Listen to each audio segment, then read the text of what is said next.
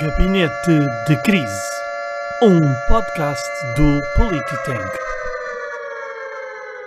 Olá, seja bem-vindo a mais episódio do teu Gabinete de Crise, um podcast do Polititank, um think tank de política nacional e internacional. E ouvi dizer, está aí escrito no YouTube, e para ti que estás no Spotify é podcast, obviamente não nos estás a ver, mas estás no YouTube, olá, e como já podes ver aí na descrição, está aí dizer que é o episódio número 13. Vamos ver se isto vai dar a raia ou não, porque o 13, enfim, nós sabemos que é aquele número mágico da sorte ou do azar, depende daí o que quiseres.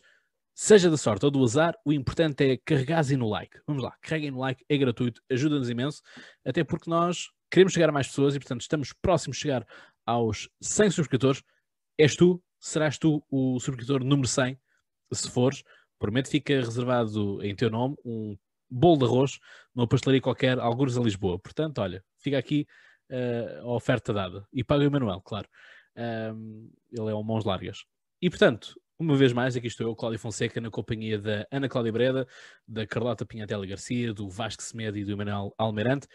Já há muito tempo, meus, uh, meus senhores e minhas senhoras, que não estávamos os cinco juntos, né? portanto, faltava sempre um dos elementos e isto parecia que iam fazendo propósito. Uh, vamos ver se hoje a Carlota vai ter algum statement para, para fazer ou não. Vamos então àquilo que é a nossa tábua das matérias.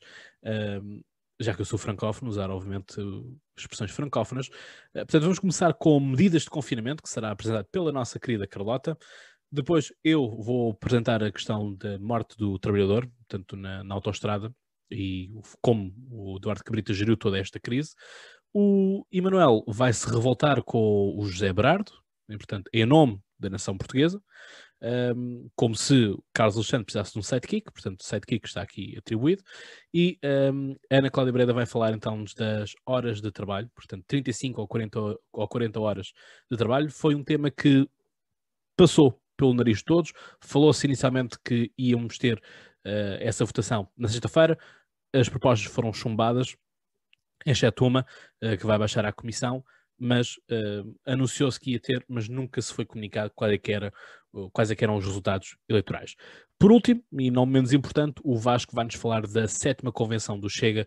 O Vasco está sempre bem informado sobre este partido. Não sei se tem assim algum fetiche, Vasco, mas tudo o que seja no campo da direita, tu dominas tudo. Parece que estás, parece que te convidam, és o nosso enviado especial nos congressos. Qual TVI, RTP e TVI que têm sempre acesso. Portanto, sem mais demoras, Carlota, passo para ti então. O que é que nos trazes sobre hum, esta questão tão importante como as medidas de confinamento, não é? Portanto, Boa noite. O Presidente da República disse que não íamos voltar atrás, já voltamos atrás numas medidas, será que vem estado de emergência aí? Eu trago, eu trago um statement, como acho que seria de esperar, mas eh, desta vez não é o mesmo statement. Desta vez é um copinho de leite num copo de criança que eu desencantei, porque eu nem quando era miúda tinha, tinha que vir para casa às 11 da noite. Os meus pais nunca me puseram isso, nem quando eu tinha 12 anos. E é agora em adulta uh, que isto é imposto pelo governo, portanto, vamos regredir um bocadinho, não só no, nosso, no, no, estado de saúde da nossa democracia, mas também na nossa idade, aparentemente. Um, porque, porque que eu acho que é importante falar sobre isto? Eu, estou a ficar aqui com uma reputação, não é que eu não alimento, mas com uma reputação de festeira e de bêbada. Uh, só, só defendo, venho para aqui defender os convívios e. Aliás, és a líder do partido, da, da causa. É? de, dos churrascos, barbecues e afins. Uh, mas eu já disse isto de outra vez.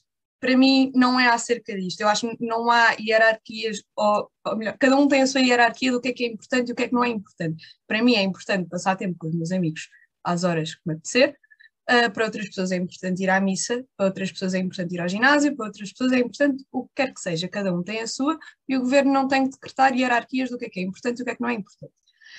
Posto isto, uh, o que está em causa aqui é o recolher obrigatório, que foi uh, contestado por muitos constitucionalistas como sendo inconstitucional, porque nós temos o, não estamos em estado de emergência e, portanto, não se pode suspender o nosso direito de circular livremente. Um, eu não vi muitos jornalistas a, a, questionar, pelo contrário, eu tenho aqui uma notícia do Diário de Notícias uh, em que o título é, eles por acaso questionam, eles por acaso questionam, mas não sem, sem o título ser, como é óbvio, porque tem, tem, que, tem que ter clickbait. Recolher à noite é obrigatório e incumprimento pode dar prisão. Um, e depois, mais para a frente, lá falam com o constitucionalista que, que vê que, que, que isto não, não, não deve poder ser, porque a lei só pode restringir os direitos, liberdades e garantias nos casos expressamente previstos na Constituição, devendo as restrições limitar-se ao necessário para salvaguardar outros direitos ou interesses constitucionalmente previs, protegidos.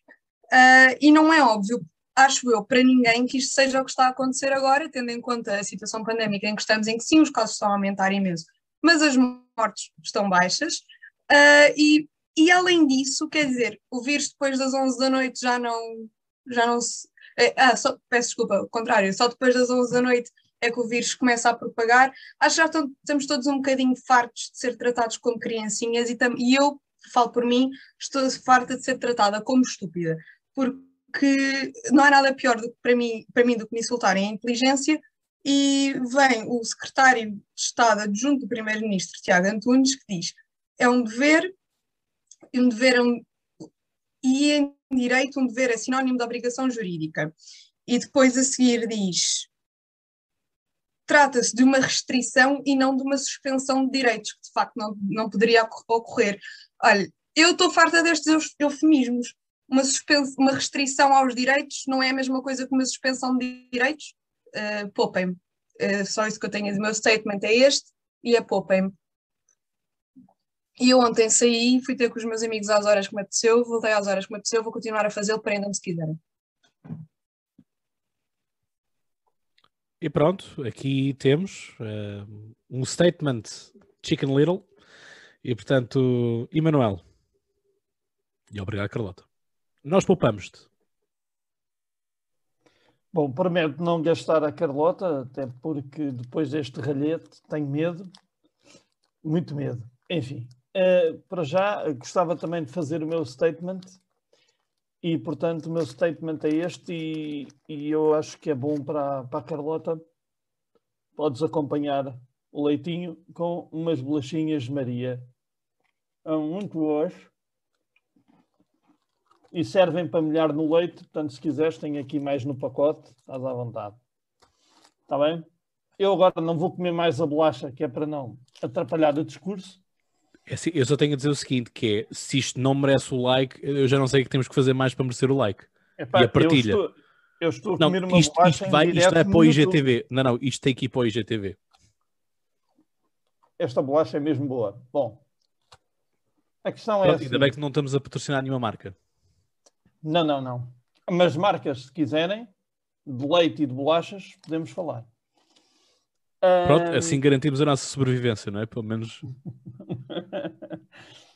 Bom, passando a assuntos mais sérios, acho que, e discordando em completo, completamente da Carlota, porque eu acho que as leis são para respeitar e não para desobedecer. eu já sei que tu não achas isso, pronto mas eu penso que uh, não é nenhum não é nenhum direito lesa pátria que entre as 11 e as 5 da manhã não se possa sair de casa. Acho que é perfeitamente razoável uh, e acho que ajuda a, a não. Porque eu acho que é o que se pretende com esta medida. Não patrocinar ajuntamentos, como se tem vindo também a ver. Infelizmente, mesmo assim, as pessoas fazem o que querem, como querem e quando querem porque o Estado não tem polícia para cada um de nós, não é? nem pode, uh, nem deve, já agora, para não pensarem que eu, que eu tenho alguma tendência autoritária, mas acho que estes apelos à desobediência não são, na meu ver, não são nem benéficos nem coerentes.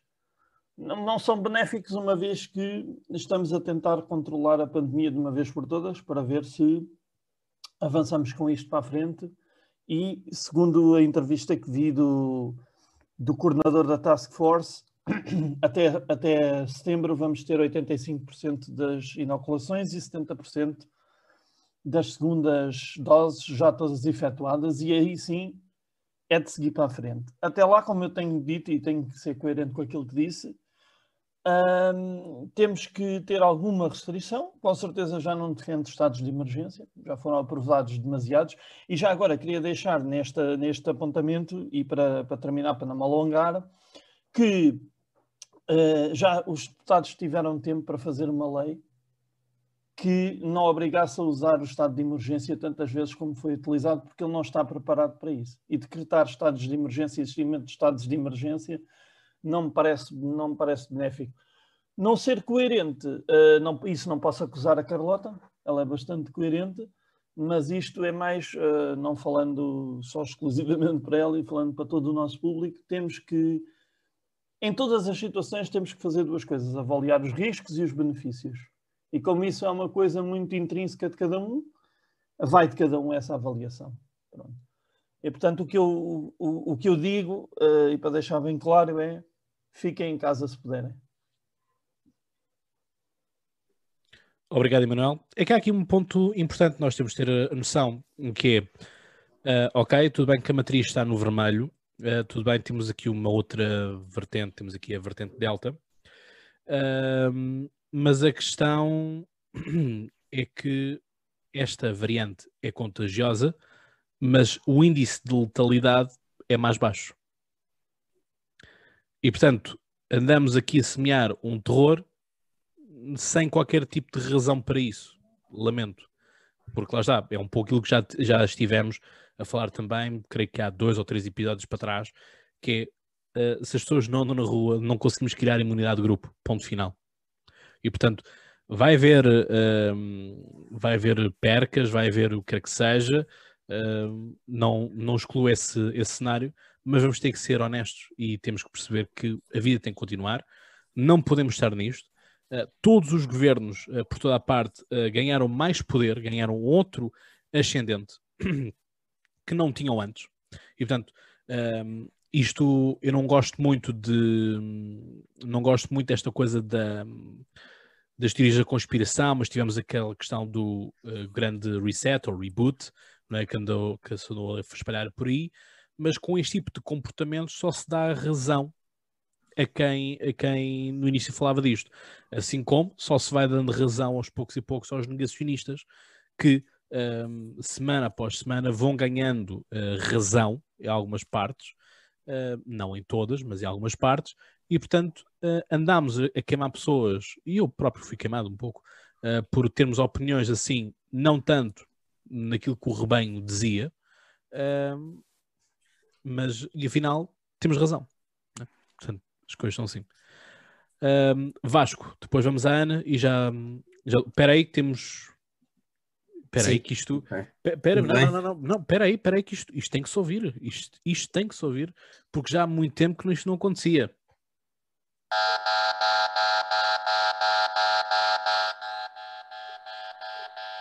Um bocadinho mais lento porque estava um pouco enferrujado. E Manuel, crise. Epá, uh, não consigo ouvir estas coisas e não falar. Mas uh, vou ser muito sucinto. Uh, esta, esta mentalidade agora de quando se diz uma coisa que muita gente repete, somos do rebanho, e quando dizemos o contrário, somos da revolução, isto já me começa a enjoar um bocadinho, sinceramente.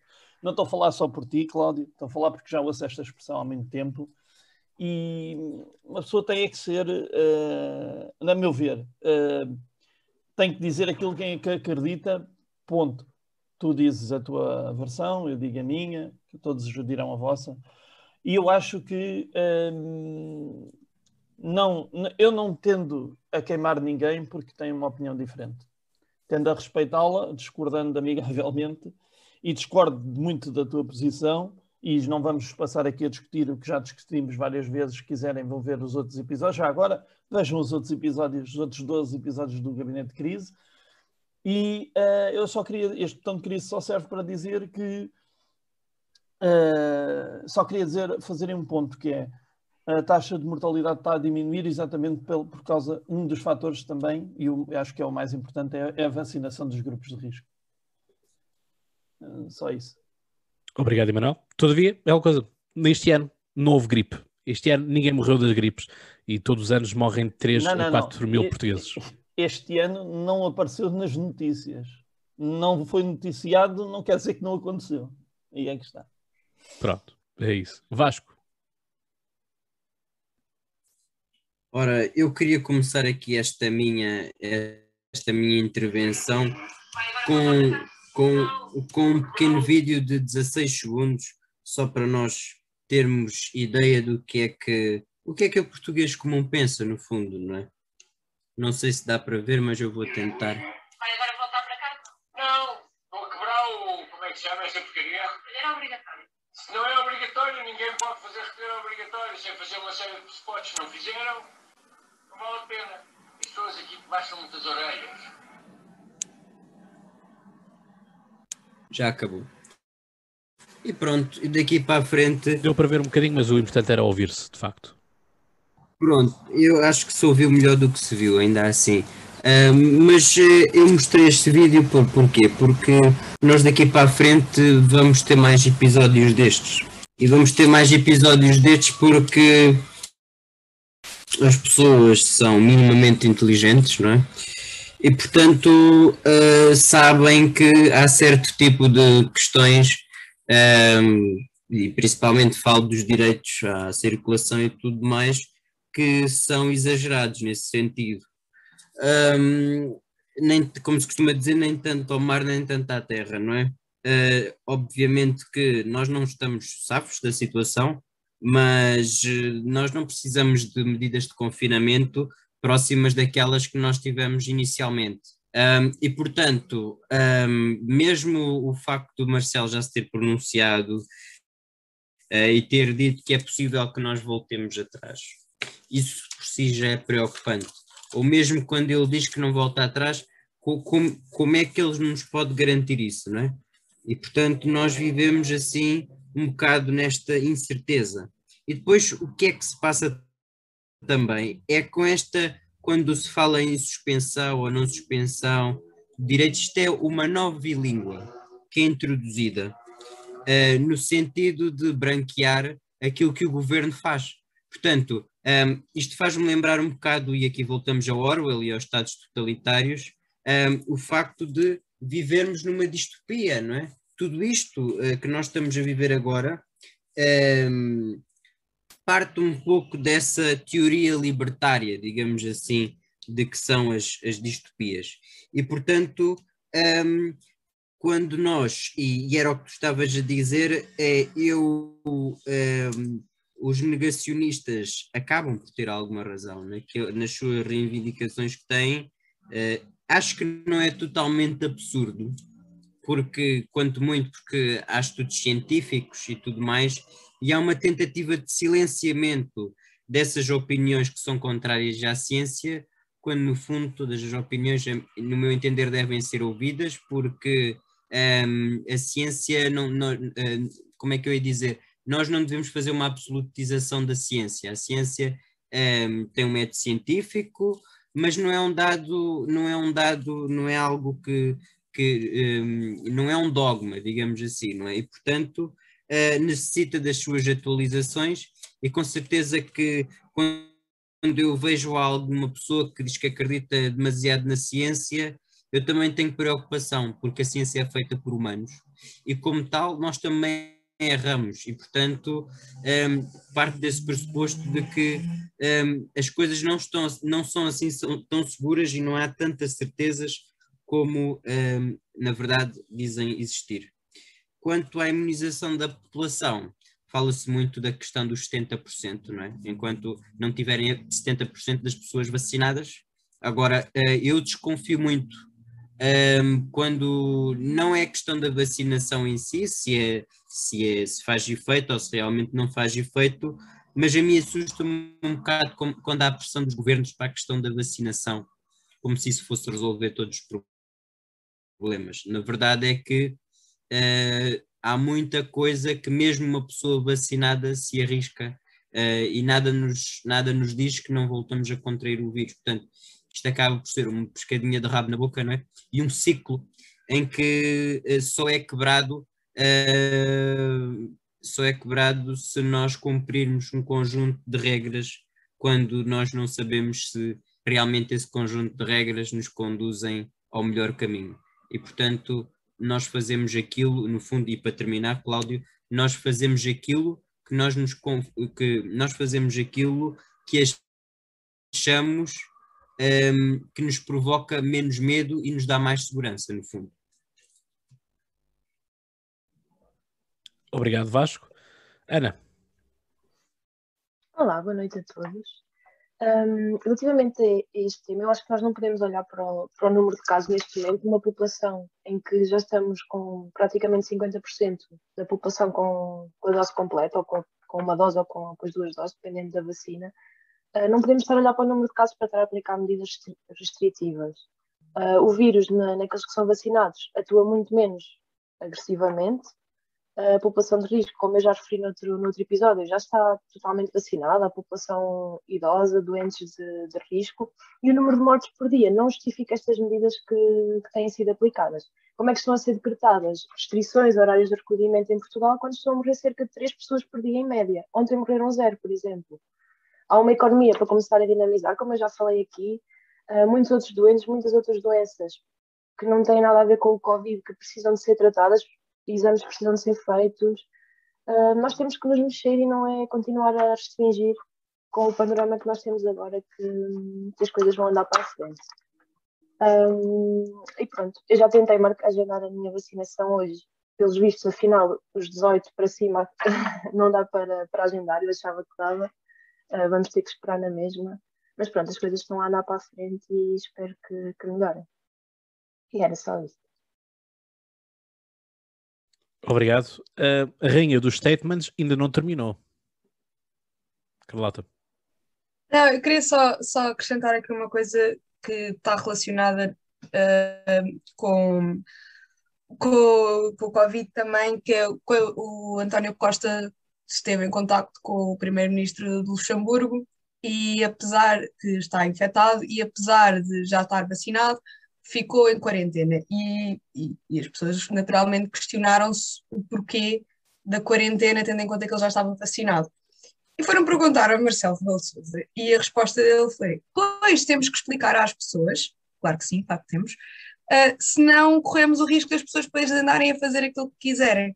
Ora, porquê é que se explica as coisas às pessoas? É porque elas têm uma explicação razoável e as pessoas têm o direito de conhecer essa explicação? Ou é porque somos uns macaquinhos que precisam de ser controlados? Não, não, estas coisas passam um bocado despercebidas, mas eu não gosto destes, hum, desta, destes tiquezinhos de. É um bocado autoritário até, e, eu, e eu, o Emanuel já está a mexer-se, eu sei que ele não concorda com isto, mas é um bocado como já ouvi outras pessoas a dizer em relação a coisas que não têm nada a ver, por exemplo, o problema de não se ouvir as comunidades mais vulneráveis é que depois isso dá aos extremismos. Não, o problema é que não as ouves e o problema é que não resolves os problemas dessas comunidades. E depois há outra consequência negativa que é isso dar aos extremismos. Mas o facto de haver outras consequências negativas não invalida o problema central. Pronto, eu só queria acrescentar isto. Acho que é Obrigado. é preciso mais mais frontalidade e mais honestidade na comunicação que está a ser feita com os portugueses, têm direito a isso e isso não está a acontecer. Exato. Obrigado, uh, Carlota. Mais ninguém tem nada a dizer sobre este ponto, certo? Não? É assim, eu tenho Por... mais meia hora de discurso, mas eu não vou interromper mais vezes porque senão fica monótono e eu não quero. Uh, só que pá, foram ditas muitas coisas com as quais eu não concordo nada, então o discurso do Vasco acho que foi espetacular. Uh, eu tenho direito à opinião dele, como é evidente, não sou eu que lhe dou esse direito, é a Constituição. Uh, epá, mas uh, por amor de Deus, uh, façam o que a vossa consciência ditar, cada um de vós, mas não digam coisas como é indiferente vacinar ou não vacinar, não sabemos esta campanha o que é que isto pode trazer do governo, porque é que eles insistem tanto em vacinar. É só uma questão, oh Vasco, é só para não morreres da doença. Mas é assim, se quiseres arriscar, isso é um risco que tu podes correr, porque a vacinação não é obrigatória, como é evidente. Atenção, Ah, eu não disse que não ia tomar a vacina. Aquilo Não, que não, eu não, disse. não, não, não, ainda pior. Então ainda pior, ainda mais incoerente nesse caso. Mas não tudo disse bem, que, que eu não ia tomar. Diz isto. Não disse isso. Não disse que não ia tomar a vacina. Ainda pior, ainda mais incoerente com o discurso que tiveste, ainda pior. Ainda, ainda pior é mais aquele dos outros Agora, eu acho é que, eu acho é que às vezes quando, quando, se, quando se fala Sim. na questão da, da vacina e de, de- de todos os prós e contras, eu acredito que é preferível ter a vacina do que não ter. Acho que estamos- isso, acho que estamos mais seguros no nesse- teu, no teu discurso anteriormente. Não, mas isso eu acredito que estamos mais. Aquilo que eu não acredito é que ahm, nós eh, estejamos imunes só porque temos a vacina em Não, si. isso, não é? Não é Vasco, própria mas isso, isso é uma discu- desculpa, isso é uma discussão de cara a cara. Claro que não estás imune porque nenhuma vacina te imuniza completamente com uma doença. Isso é a discussão de cara a cara, que é eh, se não, ou protege-me a 100% ou não protege. Isso nem um preservativo faz, nem uma pílula faz, quanto mais agora Nada, vacina. nada. Pronto, portanto, isso não existe. Isso não existe. Risco zero não existe. Existe é a consciência de que ah, com a vacinação, e isso já está provado, com a vacinação morrem muito menos pessoas, até para servir de argumento ali à Sim, Ana. sim, sim, sim. Portanto, só morrem menos pessoas porque estão vacinadas. As pessoas de risco, não é por mais nada. Não é porque as pessoas fizeram o que lhes apeteceu ou, ou o que lhes deu na, na, na gana. Foi porque se Certo. vacinaram. Até Pronto. Mas, Peço ninguém, desculpa. mas eu acho que ninguém disse o contrário tu disso. O que nós estamos a dizer é que, estando a população de risco vacinada, não se justifica estas restrições específicas neste momento, estando a percentagem de população vacinada que está, incluindo as faixas de risco. Mesmo, É, acho que é isso que estamos os três a dizer. Me- mesmo, mesmo É com quis a, dizer. varia- a variante Delta e mesmo com a maior, o maior contágio. Portanto, não há problema se os casos dispararem para mais de 2 mil, ou 3 mil, ou 4 mil. Se os casos Isso. dispararem, mas as mortes não, não, não há problema. Não há problema. Também, também é- Ok. Pronto, pronto. É isso? Manuel, desculpa, É inevitável. Eu Acho já apanhei não apanhas gripes todos não os anos, é que eu apanho. Eu apanho gripes todos Não, os anos. olha, já há 5 anos não apanho uma gripe. Mas, pronto, sim, mas tudo bem. Eu percebi o teu argumento.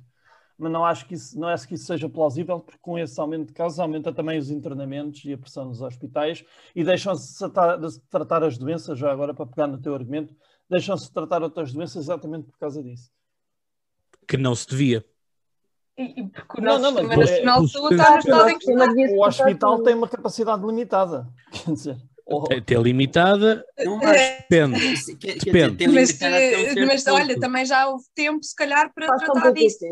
Mas o Ou que se é calhar certo isso também devia ser uma preocupação concordo- sempre e não só quando há doenças contigo, Carlota, concordo contigo, já devia ter sido tratado. Concordo, mas, Mas não o, foi. o problema é que aqui, foi. o problema aqui é que a capacidade instalada do- do- do- do- dos hospitais, dos vários hospitais de norte a sul do país, ela própria não é utilizada, ou pelo menos até há pouco tempo, não foi utilizada, com a desculpa de que os privados é que são um papão e, portanto, nós não podemos contar com os privados para nada. Isso é uma quando- burrice. Quando É uma houve burrice. muitos privados, inclusive, que se ofereceram para Mas, colaborar. mas mesmo assim, mas mesmo assim é há, há aulas, há situação. aulas inteiras nos, eh, nos hospitais públicos e eu tive que recentemente ir, ehm, ir ao Hospital Santa Maria e no descampado onde, onde está, ehm, o que está em frente à- ao Hospital Santa Maria, ehm, está lá uma unidade Covid, portanto, contentores. ok? Uh, Demorou-se imenso tempo para se usar a cidade universitária como centro de vacinação em massa. Quando nós, nos outros países, temos estádios de futebol onde não se pode ter público, alguns casos, a ser usados como centros de, de- centros de, de vacinação massiva. Oh, Cláudia, mas não havia, maci... não, havia, não havia vacinas. Não havia vacinas, havia Não vacinas havia. Para, para o pessoal, para o pessoal do governo e da, da Segurança Social andar a tomar à, à socapa. Pronto, estás a ser populista, vês? Estás a ser Não, não é ser, não, não é ser não, ser. só- são, não são 100 ou 200 pessoas que faz. Não, tu, tu sabes que esse argumento não cola.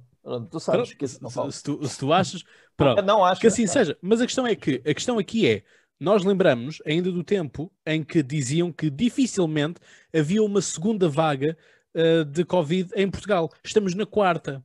Oh, oh, Cláudio, eles até diziam que o Covid nem ia cá chegar. Nem ia cá chegar, Pronto. exato. Pronto, temos essa, mas uh, eu já nem queria ir tão, já não queria ir tão atrás. Não, Mas a questão estamos é a ir por declarações estúpidas, vamos à origem delas todas, que é uma Pronto, pessoa a dizer uma Mas a coisa questão, que falar sem mas a questão causa. aqui, tá bem, mas aquilo que eu quero dizer com isto é: Uhum. houve de facto uma má gestão daquilo que foi o, este problema. Cláudio, estava condenado à má gestão. Quando é que geriste uma pandemia?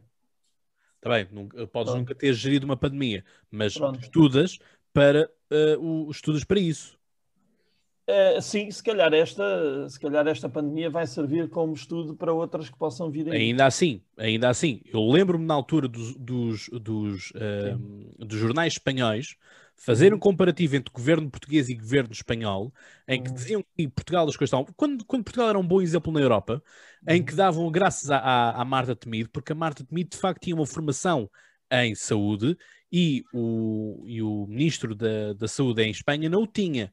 E, aliás, tivemos agora uma troca também no Reino Unido e o, o ministro para onde que, que agora vai da, para a saúde também não tem nenhuma formação em, em saúde. Ele é um economista e já, já tinha sido ministro da Economia ou ministro das Finanças do, do Reino Unido.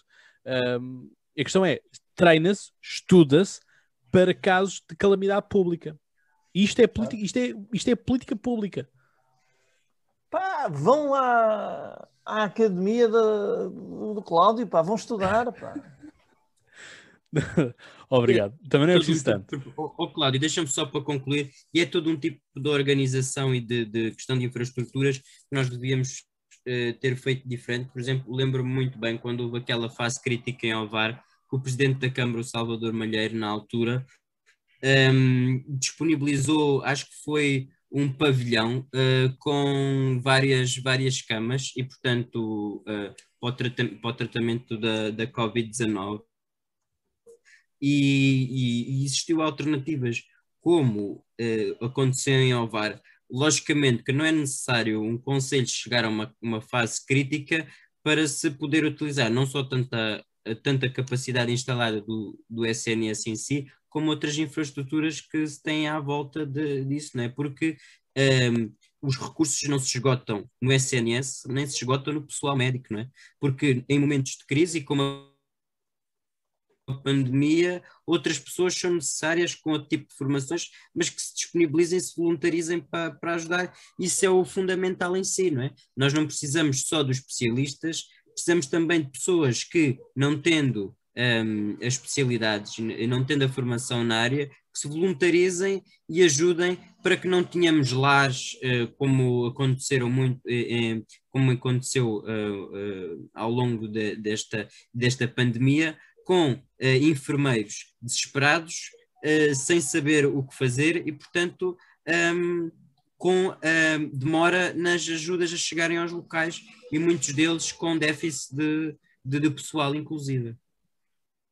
Muito bem. Vamos, podemos avançar para o próximo tema ou vamos continuar aqui nesta pescadinha de rabo na boca que nem, nem o pai morre, nem a gente almoça, não é? Como, como, assim, como, assim vai, como assim é. Bom, então vamos lá. Tivemos eh, um, um funcionário eh, a trabalhar na A6 que foi atropelado e, consequentemente, morto eh, por uma viatura do Estado, na qual seguia Eduardo Cabrita, não era Eduardo Cabrita a conduzir, que lá está, um, mas temos aqui toda uma baralhação, toda uma. Enfim, eu já nem sei uh, por onde é que esta história vai, mas a questão é que nós tivemos Eduardo Cabrita duas semanas sem dizer rigorosamente nada. Tivemos o Ministério da Administração Interna que a sua viatura, que nem sequer já estava preparada, não estava ainda autorizada para pertencer ao Ministério, mas já andavam a circular com ela. Um, não, não foi permitido, um, ali- aliás, o Ministério da Administração Interna não se fez representar no funeral da vítima. Eu acho que isto é o mínimo daquilo que deve, deve ser, um, o bom senso. Depois temos um, um Presidente da República que incentiva o, o, o, o Ministro da Administração Interna a falar e ele diz que não é o momento oportuno. Então, quando é que é o momento oportuno? Pois é, é quando é o momento oportuno para uh, Eduardo Cabrita, uma vez mais, autoelogiar-se e, portanto, autoconsagrar-se.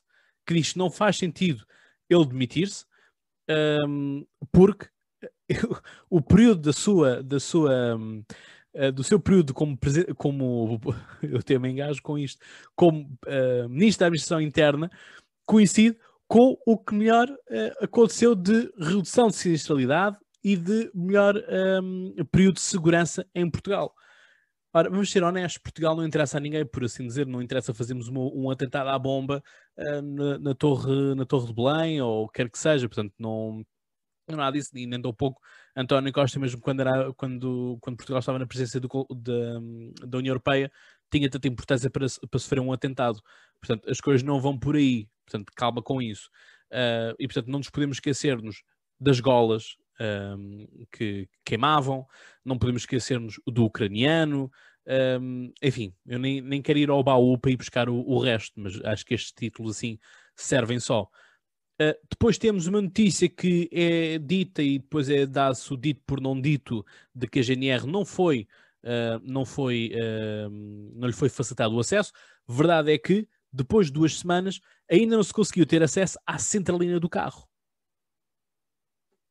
A centralina do carro é, um- é uma peça que está à mão de semear, literalmente, na, na parte de cima do motor. Portanto, livre acesso, não é preciso desmontar-se o motor, não é preciso desmontar-se rigorosamente mais nada, está ali à mão de semear mas por algum motivo não se vai buscar a centralina para não se saber afinal que velocidade é que aquele carro circulava. E a questão aqui é, eh, as reparações estavam a ser feitas no, no separador central, logo na via da esquerda e não na faixa, porque faixa de rodagem é, vai desde um ponto eh, da, da estrada até ao outro, portanto isto é uma faixa, estamos a falar assim de vias, ok? Pedagogia aqui, obrigado. Ahm, em que temos um carro eh, que deve dar o, o exemplo, como é óbvio, sobretudo da administração interna, ahm, porque é o que tutela a, GNR e a, e a polícia, eh, a circular na via da esquerda à noite, que eu suponho que a, a via da direita e a do meio devessem estar eh, livres. E ainda assim temos um, um aumento, temos um, um desrespeito pelo, eh, pelo limite de velocidade, que são 120 nas autoestradas portuguesas, e o carro vai a 200, e portanto nem sequer se pode alegar que vai atrasado, até porque o presidente da, de uma associação competente para isso disse que não é permitido a um, a um ministro fazer isso, nem tão pouco a um deputado, só porque vai atrasado por um motivo qualquer, portanto isso não é. Uh, só seria, como ele fez questão de dar, que era uh, só se Eduardo Cabrita fosse apagar um fogo e não houvesse mais bombeiros em Portugal, portanto só aí é que ele podia ir. Um, eu só espero que ele não leve uh, as, as golas que ele, que ele comprou um, ou que autorizou, e portanto as coisas são tanto assim. Uh, a Carlota já está ali a esfregar a, a- a cara, já estão todos assim. Eu sei que dá, dá para rir, mas isto aconteceu. Portanto, isto não é uma história que estamos todos aqui a contar à, à, lareira com, com os marshmallows. Uh, isto é verdade. Isto é aquilo que se costuma dizer que é a realidade supera sempre a ficção. Portanto, é isto. Ana.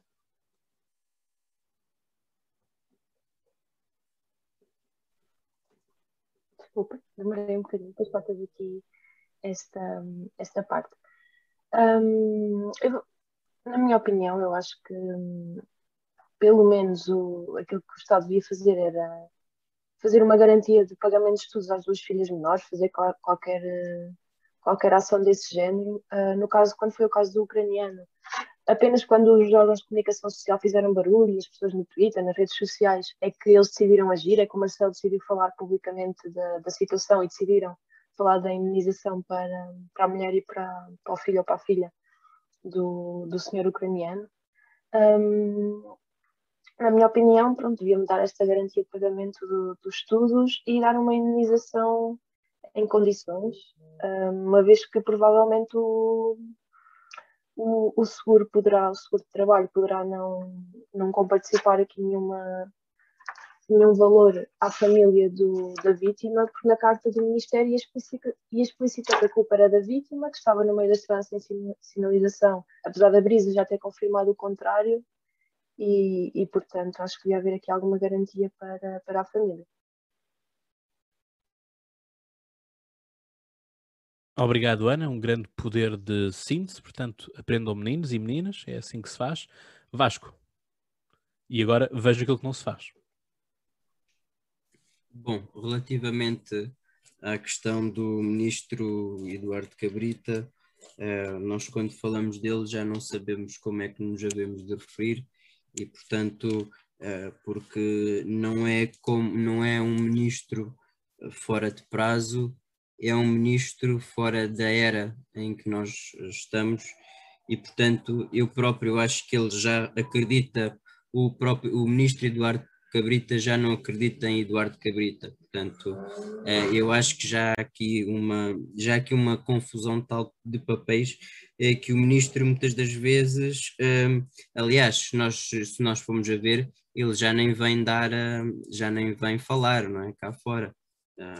Nós ouvimos Marcelo, ouvimos Costa, mas já não ouvimos Cabrita, portanto, e porquê que Cabrita não sai? Porque Cabrita é o braço direito de António Costa, se para Cabrita sair o governo teria que se desmoronar, e portanto talvez junho ou julho haja uma remodelação governamental e provavelmente uh, Cabrita será, sairá pela porta pequena, não é? Um, fazendo aqui uma analogia, nem com rabos nem com orelhas, é, fazendo uma analogia à Praça de Todos, porque não há nenhum triunfo que eu veja um, em Eduardo Cabrita. Pode ter, mas pode, pode ter qualidades enquanto ser humano, não estou a falar enquanto ser humano, mas estou-me a referir ao Eduardo Cabrita enquanto ministro.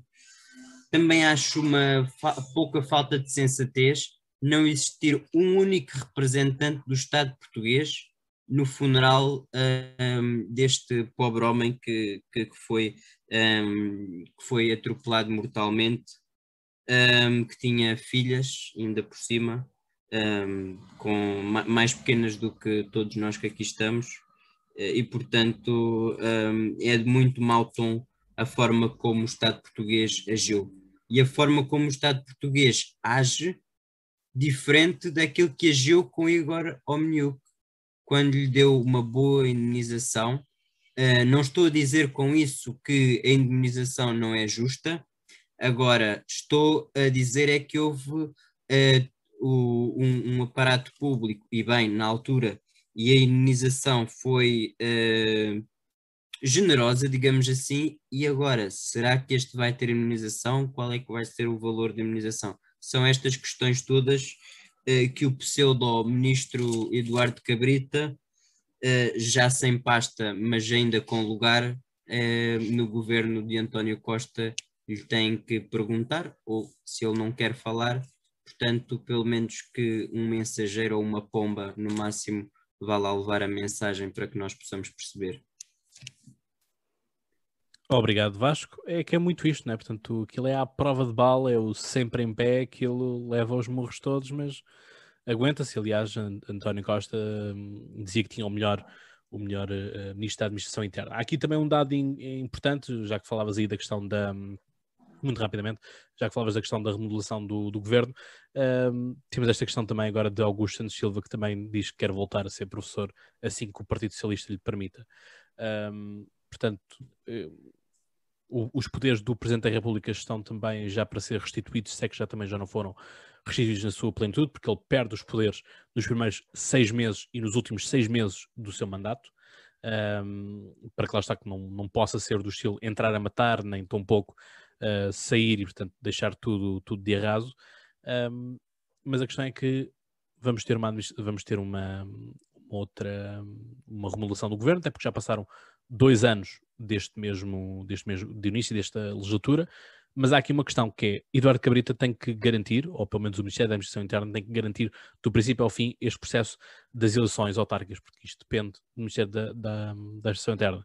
Portanto, duas, uma, ou Cabrita fica até às autárquicas e ficam todos até às autárquicas e depois saem depois das autárquicas, ou, re, ou renova-se tudo e vamos ter congresso do, do Partido Socialista já uh, no mês de agosto, e portanto temos aqui uma nova, o, portanto, Congresso do Partido Socialista vai servir também para eleger novos quadros dentro do Partido Socialista, portanto, comissões nacionais, uh, etc, etc, e as federações por conseguinte. Uh, portanto, há aqui muitos cenários em, em, aberto, que é, ou vai ser uma remodelação de governo já, ou vai ser uma remodelação de governo a posteriori. Porque lá está, Uh, nós temos, por exemplo, o, o, o, o presidente do, do, Partido Socialista já foi, já foi secretário de Estado das comunidades portuguesas, porque não passar agora a ser ministro, de, ministro da, dos negócios estrangeiros? É uma possibilidade, mas será que iria uh, acumular as duas funções? Provavelmente não. Portanto, há aqui muitas questões para, para serem levantadas. Carlota. Mas há quem diga que isto é aproveitamento político. Eu ainda ontem ouvi isso, já não sei quem era, um gajo qualquer do PS cujo nome eu não fixei porque quis esquecer que eu vi isto. ah, mas infelizmente não esqueci.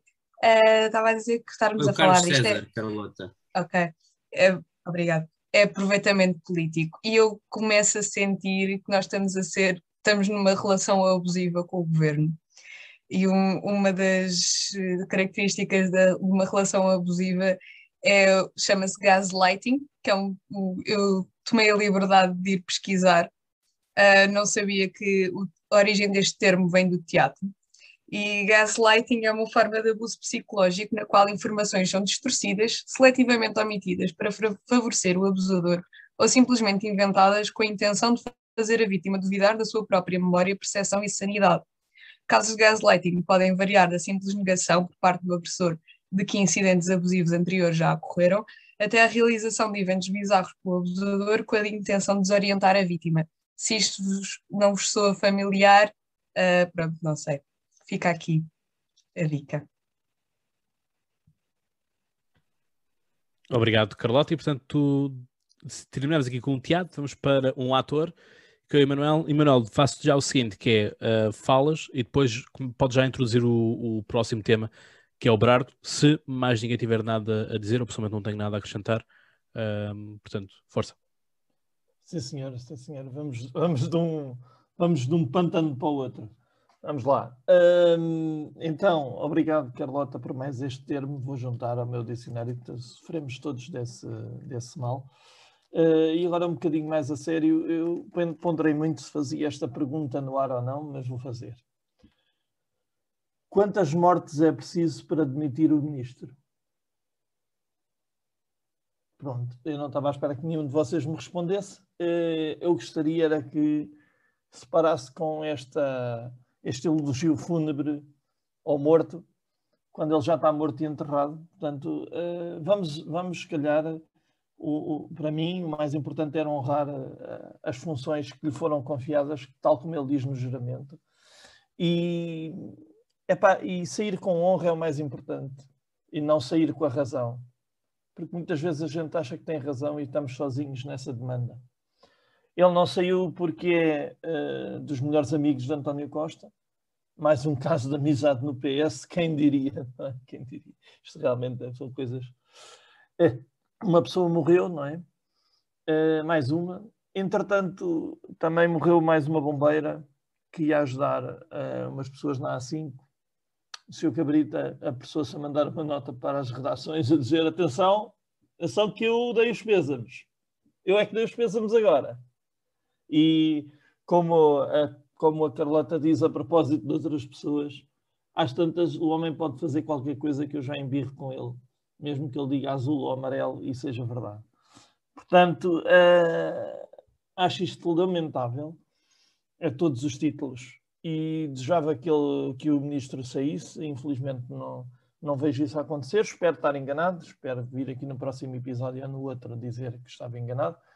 Em relação à, à, realização da remodelação, eu acho que tem que ser já, uma vez que eh, metem-se as autárquicas e mete-se também o orçamento de Estado. Portanto, eh, a ser, tem que ser agora. E sabemos da rapidez de funcionamento do governo do PS, portanto, estou com muito receio que não seja nem agora, nem depois das autárquicas, nem, nem depois do orçamento de Estado mas ainda assim acredito mais que seja agora do que seja no, na, nas outras duas alturas que numa que eu referi e outra que o Cláudio referiu. Bom, passando, vamos para o próximo pântano, malta. Vamos lá. Então, uhul! Então, o senhor José Berardo, ou João Berardo para os amigos, minha comendadora para os mais incautos, para mim é só um ladrão.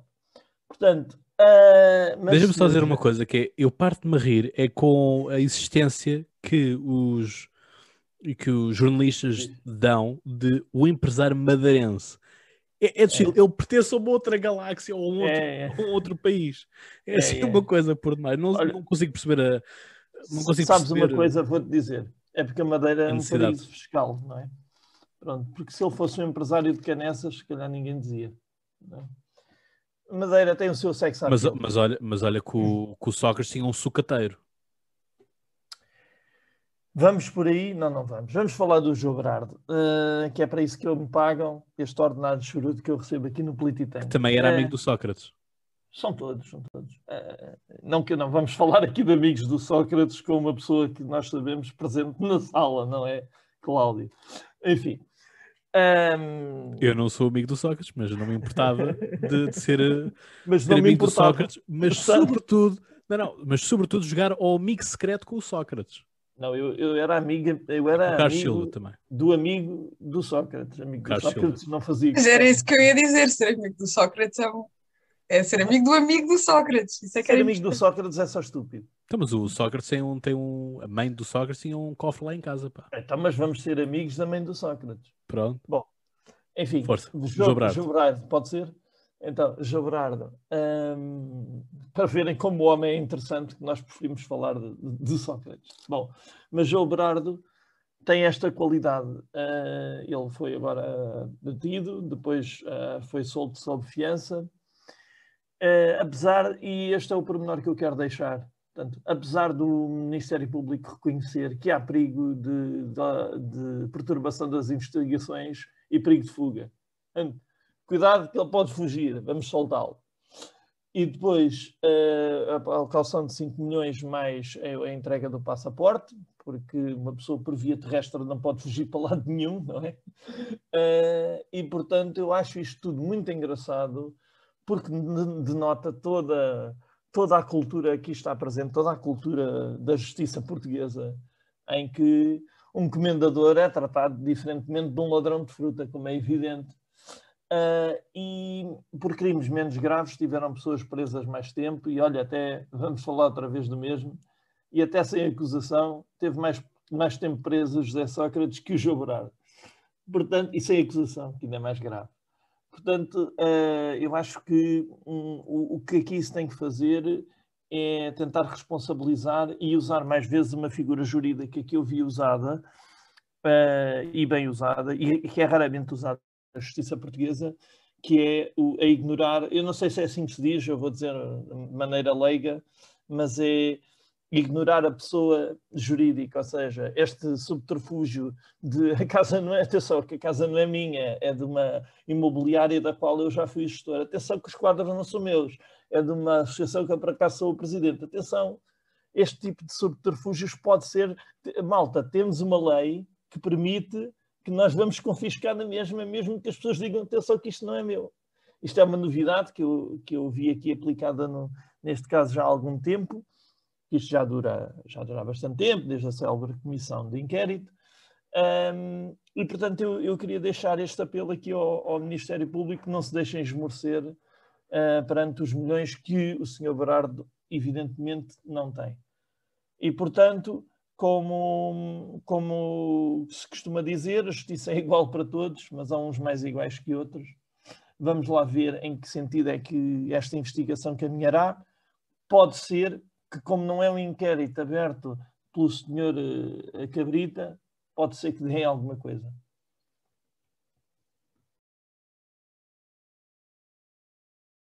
E concluíste assim? Ah, espera, desculpa, eu tenho que de, disse. Ah, ok. Não, não, pronto. Achei que. Não sei se fiquei com a sensação que, que vinha, vinha algo mais. Queres, mas queres mais? Não, não, não, não. Para fiquei- falar 50 minutos Minha. sobre este tema. Foi só impressão minha. Carlota. Bem, ah, vou ser rápida. A minha mãe teve uma saída muito engraçada ontem, estávamos a ver as notícias e a minha mãe disse assim: 5 milhões? Mas o homem não tem 5 milhões. Ah, vai, vai pedir emprestado, se calhar.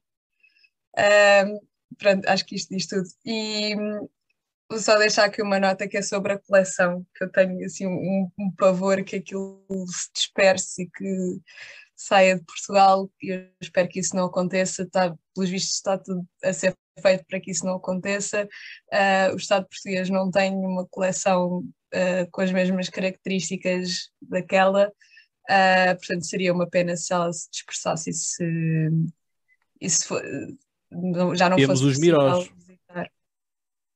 Está bem, mas não é uma coleção com aquela Eu ia variedade. e com dizer, Carlota, que já foi impedida uma vez de ser vendida. Exato. Eu sei, eu 16 sei, eu foi. Sim, eu espero que, que continue tudo a ser feito para que a, para que a coleção não se disperse, Ah, porque o Estado português não tem, e mesmo Ah, que. aí é que o Estado já pode interferir. Aí já não somos liberais. Não, não. Não, mas o Estado pode, não sei como, pode adquiri-la como ela está. Não, eu- o que eu espero é que não se ponham, por exemplo, para ter, para ter uma, uma, uma coleção do mesmo estilo ou do mesmo género, ahm, irem adquirir eh, obras de arte. Eu não, eu não confio nas capacidades curatoriais do Estado. Portanto, se calhar, se, se isso fosse uma possibilidade, ficar com aquela de alguma maneira, não sei, se aquilo pertence aos bancos, comprá-la aos bancos, não sei. Eh, Era só uma nota de, de pesar por essa questão. Vasco. Disse. Obrigado, Carlota. sobre Berardo. Portanto, eh, como se costuma dizer, os ladrões andam sempre juntos e, pelo menos, se não têm as mesmas te- os mesmos testes Oh, de ferro, este aqui foi a acabam toda por presa. ter- Exato, mas os métodos geralmente são, são os mesmos. Portanto, ah, há sempre aquele discurso de que isto não é meu, aquilo não é meu, mas no fundo, no fundo, direto ou indiretamente, estão, estão ligados a, a- a este tipo de negócios. Ah, uma fundação que movimenta milhões de euros e quadros que podem ser avaliados e reavaliados e, portanto, ir a leilão e valer uma fortuna, eh, resta saber quem vai ficar com eles, o que é que se, vão, o que é que se vai fazer aos quadros e, portanto, normalmente de- não se fala de um Zé da esquina, mas fala-se sempre de alguém que tem um património chorudo e, portanto, ou que não sabe o que há de fazer ao dinheiro, ou que geralmente eh, não sabe, ou que geralmente aplica mal aquilo que tem e gera mal os recursos, e portanto aquilo que eu aconselhava a estes senhores era terem um gestor de conta ou alguém, eh, em vez de terem um testa de ferro, terem um, alguém, um, um gestor de conta ou algo que os aconselhasse eh, a alocar os recursos e a gerir eh, aquilo que têm, porque normalmente quando, quando já se tem uma, um- uma boa quantidade de dinheiro, perde-se a noção e começa-se a fazer disparates ou, ou então a cometer crimes, que é pior e que é isso que nos, é isso que nos prejudica a todos, porque no, no fundo todos nós somos contribuintes e de alguma forma. Mas, ó Vasco, hum, tens a perfeita noção de que existem muitos gestores que aconselham a ser praticados os crimes. Pois, lá está. Mas Aliás, não é por então acaso que o Berardo é preso, é detido, não é? Eh, juntamente com o seu advogado. Exato. Então, eh, e principalmente eh, sabendo que esses advogados utilizam o direito não é para as, com as suas melhores intenções, pronto, em vez de um vai mais outro preso e portanto ahm, é assim que funciona a justiça, ahm, mas já estamos a melhorar em termos das questões da justiça, porque eh, eh, relativamente ao crime económico tudo mais, já não estamos a ser tão benévolos. E eu tinha por acaso tinha perdido um bocado a esperança a partir do momento em que Joana Marques Vidal tinha abandonado a Procuradoria-Geral da República, porque era uma pessoa que não tinha medo de enfrentar um, a classe, fosse económica, fosse política, fosse banqueiros, fossem gestores. Isso Ela para não mim é tinha- treta. não olhava para o cadastro. Isso para mim é treta. Mas, Foi, ó, foi a que mais ó, empatou. Cláudio, é Foi a verdade, que é, mais empatou. é verdade, mas eh, se tu fores a ver histórico disso. de outros procuradores e os processos que ela moveu, ehm, em termos de quantidade e em termos, não é só da quantidade dos processos, mas é só, na- não é só em termos da quantidade dos processos, mas é de quem é que são os preva- prevaricadores em si, não é? Ah, Portanto, mas é, é porque incompetente. é assim. Faz uma acusação contra o José Sócrates caiu por terra tão facilmente, sem provas concretas. Ó Cláudio, É isso? Pronto, olha, eu agora, eu que agora também, vou, é eu agora também vou para a porta do Parlamento e vou chamar ladrão ao Primeiro-Ministro. Ah, bravo, Cláudio. Ó, És o Cláudio, maior. com certeza que não é, que não é uma pessoa perfeita o, o, o próprio o próprio Eu sei, mas a questão é que as pessoas elogiam-na tanto, não sei porquê. Olha não, não- eu não- sou a única não sou única Ou, pessoa ou já eu, está, pelo- ou, pelo ou é, menos- ou é do estilo que é, os outros não fazem nada e portanto alguém que venha que faça um pouquinho já é tipo superstar? É isso? Se, calhar- se calhar o critério é esse. de certa forma de certa forma também há que dar esse mérito ao Cláudio, porque é assim, é, é verdade, é isso que tu, esteja, é que tu de certa forma, hum, acho que é verdade no sentido em que uh, aquilo que nós estamos a esperar da justiça é sempre, ou seja, a justiça para nós, uh, em geral, o cidadão geral está sempre cotada mais abaixo do que aquilo que depois são os resultados concretos. Portanto, quando se investiga eh, e quando, portanto, eu também não concordo com aquilo que foi feito com o Sócrates, eh, um um- uma pessoa, um cidadão que é preso para ser investigado, também não sou a favor disso. Ahm, agora, acho é que eh, quando, se- quando há alguém que não tem, não tem problemas em enfrentar quem quer que seja, e nós, e nós não nos podemos esquecer que a justiça é cega, mas eh, os princípios eh, não se aplicam iguais para todos, não é? Ah, infelizmente é mais penalizado um, um cidadão comum que roube num supermercado do que um indivíduo que roube milhões, e esta metáfora é muitas vezes utilizada e tem o seu quê de verdade. E portanto não é indiferente a pessoa em si sobre a qual caia portanto, as acusações, ah, e portanto quando se começa a ter esta coragem que não se tinha até aqui, que outros países já tinham, de certa forma, uh, significa que nós estamos a caminhar para o bom sentido, tendo a nossa justiça sendo lenta, tendo os problemas que tem, mas já é uma questão estrutural e já é uma questão que eu tenho poucas esperanças que vai mudar. Agora, se conseguirmos uh, enfrentar um, as pessoas, independentemente dos cargos que ocupam e do poder que têm na sociedade, eu acho, eu considero que isso em si já é um passo, já é um passo importante, uh, porque uma democracia forte também requer um Estado de Direito forte. Ok, obrigado Vasco. Passo então agora à, à Ana. Ana, faço a mesma coisa que fiz com o Manuel, portanto avanças tu com, com, com esta parte do tema e lanças já o próximo, que são então a questão das horas de trabalho, 35 horas ou 40 horas de trabalho. Ok. Relativamente aqui ao Brado, já, vocês já disseram praticamente tudo. A mim só me surpreende isto estar a acontecer tão, tão tarde, ser uma, uma ação tão tardia. Um, para mim, o Berardo é um senhor muito, pronto, extremamente esperto na sua fuga às dívidas, criação de fundações, instituições, uh, para alegadamente não ter nenhuma propriedade um, em nome dele, uma série de malabarismos de fuga à responsabilidade, pronto, é fraudulento. Um, como vocês disseram, apesar de ele ser a cara do processo, não fez tudo sozinho, isto vem provar mais uma vez pronto, o nosso país, os nossos bancos são uma máquina de corrupção gigante, a família dele é, toda sustentada pelas entidades Berardo, o filho, o advogado, está tudo metido na mesma, no mesmo saco. E como vocês também referiram, a responsabilidade política de, de Sócrates não pode, não pode ser ignorada.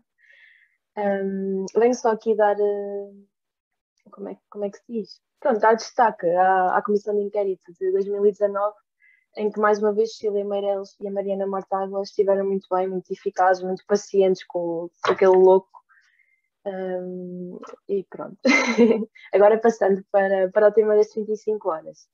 Uh, pronto, esta semana foi, foi debatida na, na, nossa Assembleia, mais uma vez, a passagem de, das 40 horas semanais para 35, já para o setor privado, à semelhança da, da função pública.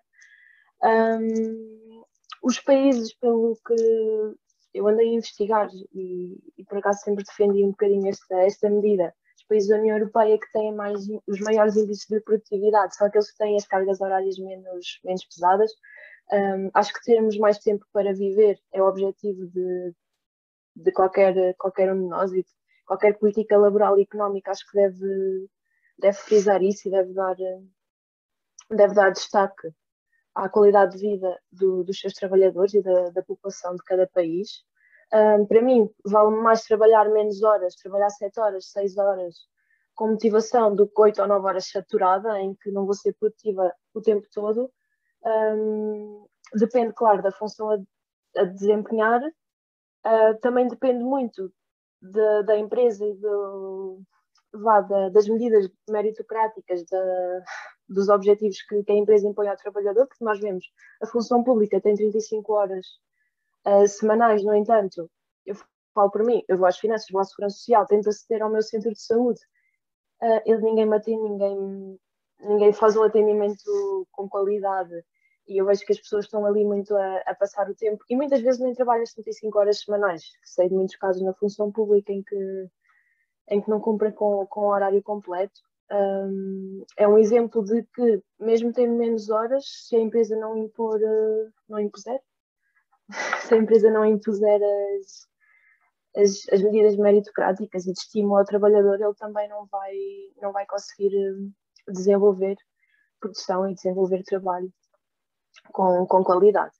Um, eu, eu, comentei com vocês, quando, quando vou a outros países em que existem menos horas de, de trabalho diário, menos horas de trabalho semanal, um, as pessoas saem às quatro da tarde, saem às cinco da tarde, vão para os, para os jardins, vão, vão fazer os seus hobbies, praticar a sua, a sua vida e acabam por, uh, por ser mais felizes e acho que seria uma boa medida a aplicar aqui no nosso país. Obrigado, Ana. E Manuel?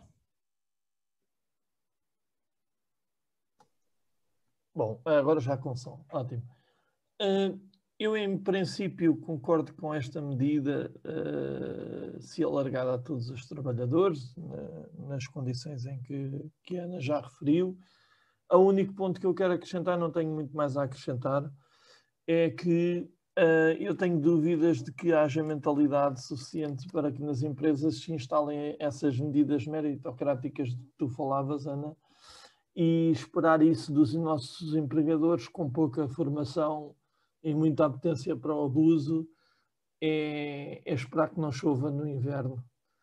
E não sei até que ponto é que teremos que, e aí vou deixar para pessoas que saibam mais que eu deste assunto falarem, até que ponto é que temos que mudar mais coisas para além das 35 horas para que elas sejam efetivamente cumpridas e, e deem o resultado que todos nós queremos, que é, uh, como se foi dito, ter mais tempo para aproveitar uh, e viver, porque a vida não é só sobreviver e trabalhar, não é?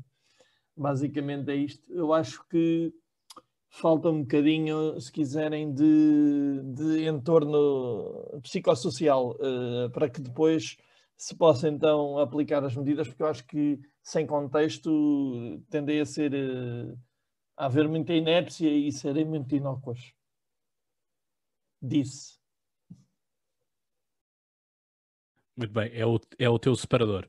Uh, Carlota. Eu concordo com tudo o que a Ana disse, tanto na parte de nós não sermos mais produtivos por trabalharmos mais horas, mas também com a parte de não sermos necessariamente mais produtivos por trabalharmos menos. E o exemplo da função pública é perfeito. Eu já tive também muitas situações dessas e acho que já qualquer pessoa teve. Uh, chega ao ridículo de eu ter percebido que eu tenho que ser desagradável para ser bem atendida. E eu não gosto de ser desagradável, mas já, já testei a hipótese várias vezes e, e é isso que acontece. Ou começar logo a choramingar. das duas, uma. Um, o que eu, eu, eu também, é como o Emanuel, eu também concordo em princípio, mas eu acho que é uma questão de cultura e acho que enquanto. O, o que nós temos agora é. Temos 40 horas de trabalho semanais, mas a maior parte das pessoas trabalha muito mais do que isso. Portanto, não era por reduzir para 35 que ia acontecer alguma coisa. Eu acho que enquanto nós, nós não podemos decretar coisas por cima de coisas que não se cumprem.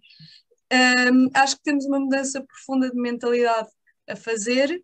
Uh, para ser sincera, não sei bem como é que isso poderia acontecer, porque é um bocado aquela coisa do que é que veio primeiro, é a galinha ou é o ovo. Um, mas acho que enquanto isso não acontecer, não vale sequer a pena estar a, estar a discutir as 35 horas, porque, e, e, outra coisa que eu tenho medo na questão das 35 horas é que eu estou mesmo a ver, como o Emanuel disse muito bem, a tendência para o abuso.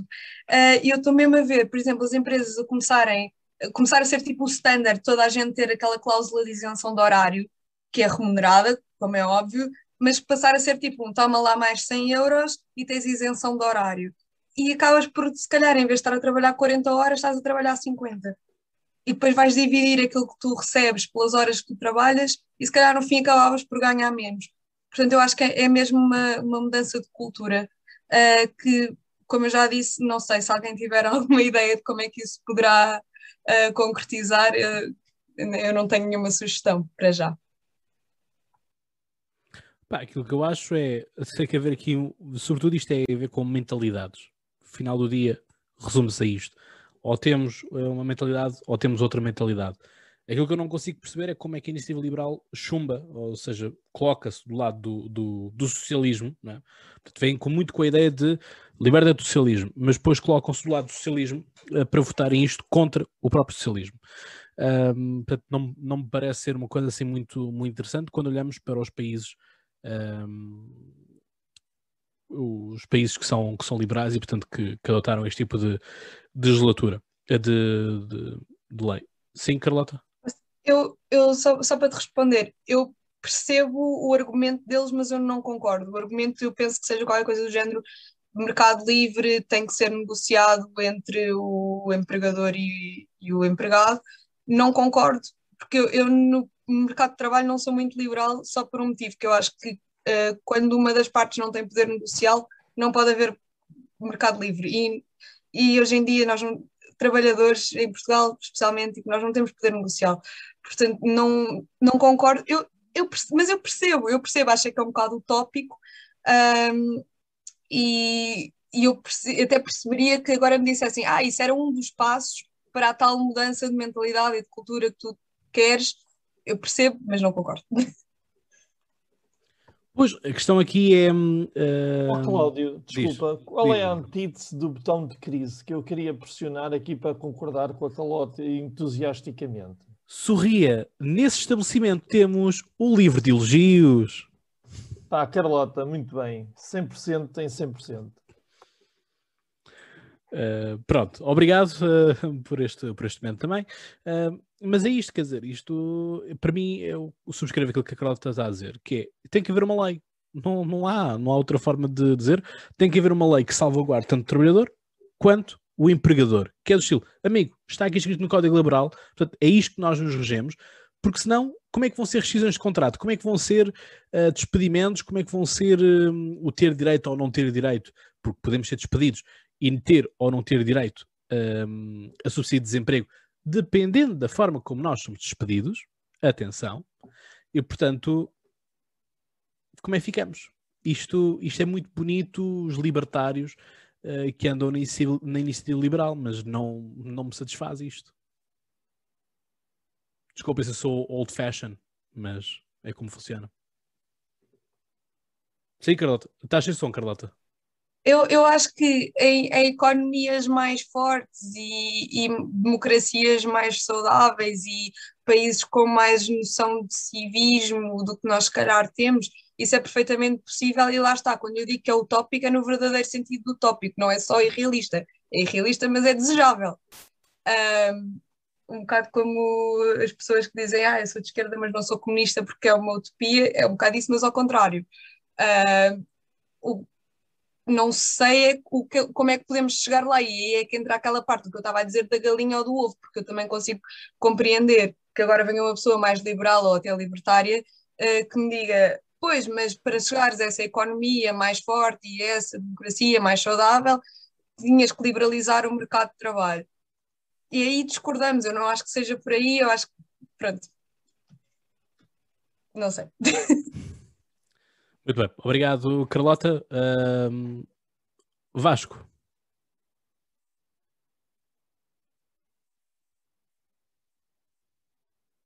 Estás a Vasco? Aqui um problema, mas já está tudo, já está tudo resolvido. Muito bem, vamos lá então. Um, relativamente... Uh, Vasco, faço a mesma coisa, que é rapidamente, rapidamente uma nota sobre isto e depois pode já introduzir o tema da, da sétima convenção do Chega. Ok. Relativamente às 35, 40 horas de trabalho, todos nós sabemos que o trabalho organiza grande parte do nosso, do, do nosso dia a dia e que Uh, inclusive passamos mais tempo no trabalho do que em casa e com a família, mas deve ser uh, possível uma conciliação entre o trabalho e a família, e para isso uh, é desejável uma redução do horário de trabalho. Só que o que é que acontece? Acontece é que no nosso país os níveis de produtividade e, portanto, a cultura empresarial não está preparada para um hora, para horário de trabalho de 35 horas em relação uh, uh, como isso não é possível. Como nós não temos o nível de desenvolvimento e de produtividade da Alemanha, pois não adianta os sindicatos estarem a pedir as 40 horas, porque, quer dizer, eles podem pedir, toda a gente pode, eh, per- perdão, as 35, eh, toda a gente pode pedir as 35 horas, agora nós devemos saber o que aquilo que é, que é a realidade do país e, e, e a, e- a estrutura ehm, de condições da sociedade em geral, ehm, e deve- devemos perguntar é se perante tudo isso é possível ou não ter o horário das 35 horas, acima de, e isto é um debate que está acima do, do, próprio debate de esquerda-direita ou sindicatos patrões, não é? Penso que é um debate mais alargado e que devemos ter isso em consideração. Agora, passando tema, Cláudio, e vindo para a sétima con- convenção do Partido Chega, que teve lugar em Sagres, eh, portanto, lá está. O Chega é um partido que eh, faz muita apologia aos símbolos históricos e, portanto, Sagres nas navegações portuguesas teve um papel importante e, portanto, não sei se há essa coincidência ou não. Vasco, Vasco diz-me só, Hum. diz-me só, o que é que Sagres teve de importância para os descobrimentos? Diz-me, Cláudio, Ah, o, o que é que Sagres tem de importância para os descobrimentos? o infante Dom, Hen- Dom Henrique, Mas- infante mas só Sagres, isso. desculpa. Não, é o infante do Henrique, mas o que é que, Sa- o que, é que Sagres É. tem, tem de importância? Vais-me dizer que é por causa da escola de Sagres. Olha, Cláudio, o que é certo é que eh, há, sempre, há sempre um misticismo e há sempre.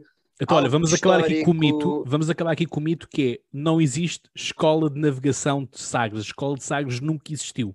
Ok? Pronto, eu não, tô, eu não estou a nunca existiu essa Cláudio. história Aquilo- toda que nos contam dos descobrimentos aquilo de, porque aquilo que Portugal tinha a estou escola de discutir é Sagres, não existe. Normalmente, Não, não, mas e não sou mas, eu ó, que Vasco, eu sei que és um tipo inteligente, estou apenas Eu- aqui a dar uma informação. Estou estou a perceber, e não sou eu que a faço, mas quando, quando o André Ventura teve em Guimarães, quando teve em Évora, quando teve em todos estes sítios, fez apologia às questões históricas, inclusive é quando esteve aqui em Coimbra até, Eh, e portanto eh, costuma ir visitar ou os túmulos dos reis ou associar aquilo que são, eh, mesmo que nós também sabemos que eh, ele disse que acho que eh, o, o Algarve era o- uma cidade em vez de uma região. Sei que cometeu uma gafe que muito mais eh, grave do que propriamente isso.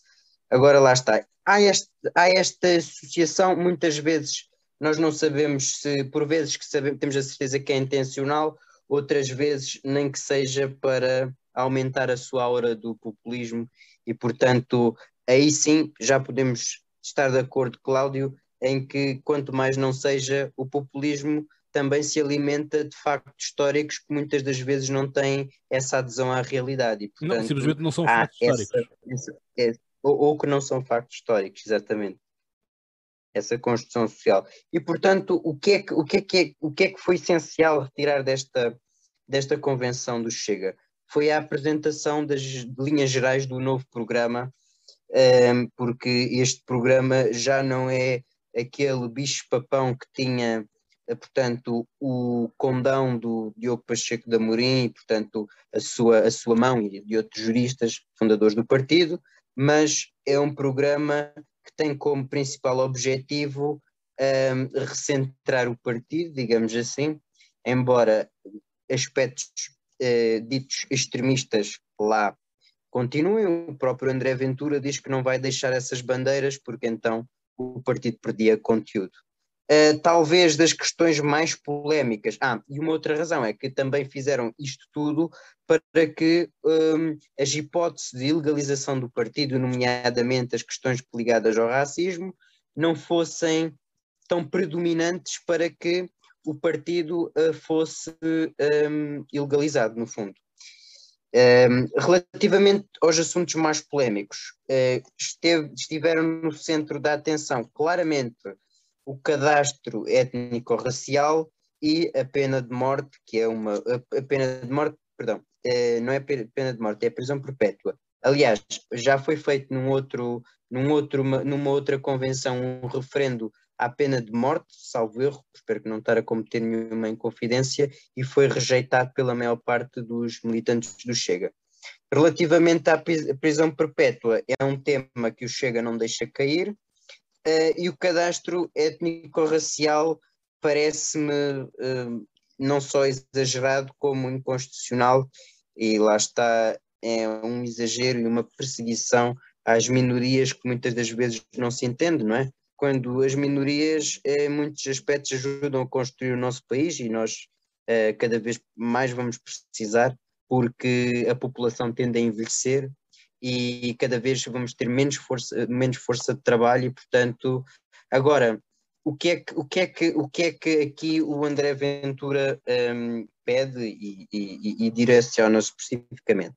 São para as minorias um, muçulmanas, uh, em que ele defende uma cota de entrada no país de todas as minorias muçulmanas, porque uh, são aquelas que mais rapidamente, e segundo ele, colocam em causa este padrão da civilização ocidental cristão, à imagem um bocado daquilo que Orban defende. Portanto, não há aqui nenhuma novidade, inspiração de André Ventura, até por aquele comunicado que ele fez no sentido da defesa da família tradicional, como faria na Hungria, há esta ligação com Orban e, portanto, há este padrão de, de defesa da civilização ocidental, do cristianismo, de uma Europa cristã, Uh, e, portanto, relativamente a outros aspectos, não há, assim, grandes diferenças, um, e vou ser rápido agora, Cláudio, um, relativamente à concepção do partido, continua a ser um partido igualmente direita, conservador, reformista, liberal e nacionalista, embora eu acho que tenha mais características liberais do que realmente aparenta, e, portanto, nesta nova versão já rejeita as conotações extremistas. Uh, quanto às questões mais fraturantes, digamos assim, e aquilo que, é, uh, que era as agendas LGBT, acho que o partido uh, já não defende a proibição desse tipo de agendas e, portanto, já nem sequer há qualquer referência ao tema, mas, embora mantendo a defesa da família tradicional, o fim dos apoios do Estado ao aborto e à mudança de sexo, e, portanto, essas, essas questões ele não deixa, ele não deixa cair. Quanto à questão da educação, há dois aspectos que o Chega me, eh, que, que o Chega defende e que a mim parecem retrógrados, embora, uh, uh, embora seja uma crítica que eu percebo o sentido da crítica, não percebo a medida em si, que é recuperar a autoridade do professor e o combate à indisciplina e em meio escolar. Um, Relativamente, só para acabar mesmo, a questão dos imigrantes, a reforma, as, as, as questões dos imigrantes, a atribuição da nacionalidade portuguesa, como eles costumam dizer, não está à venda e, portanto, a atribuição a estrangeiros, a, atribuição de nacionalidade portuguesa a estrangeiros deve ser limitada no sentido de manter a identidade dos portugueses e os filhos dos imigrantes ilegais, mesmo nascidos em solo nacional, também não devem ter direito ao cartão de cidadão português. Finalmente, eh, como eu aqui já falei, as questões do extremismo eh, justificam-se, eles justificam no, no, no, sentido em que eh, o extremismo político, ehm, portanto, a violência ou o abuso do discurso político de algumas das expressões, que é isso que eles, que eles advogam, e uma outra questão que tem a ver com todas as, aquelas grandes lutas e grandes bandeiras da dita Quarta República, que também já não vem escrita no programa, ou seja, também já retiraram essa expressão, embora isso, isso estivesse no programa anterior e constava principalmente na luta contra a corrupção e na reforma do sistema político.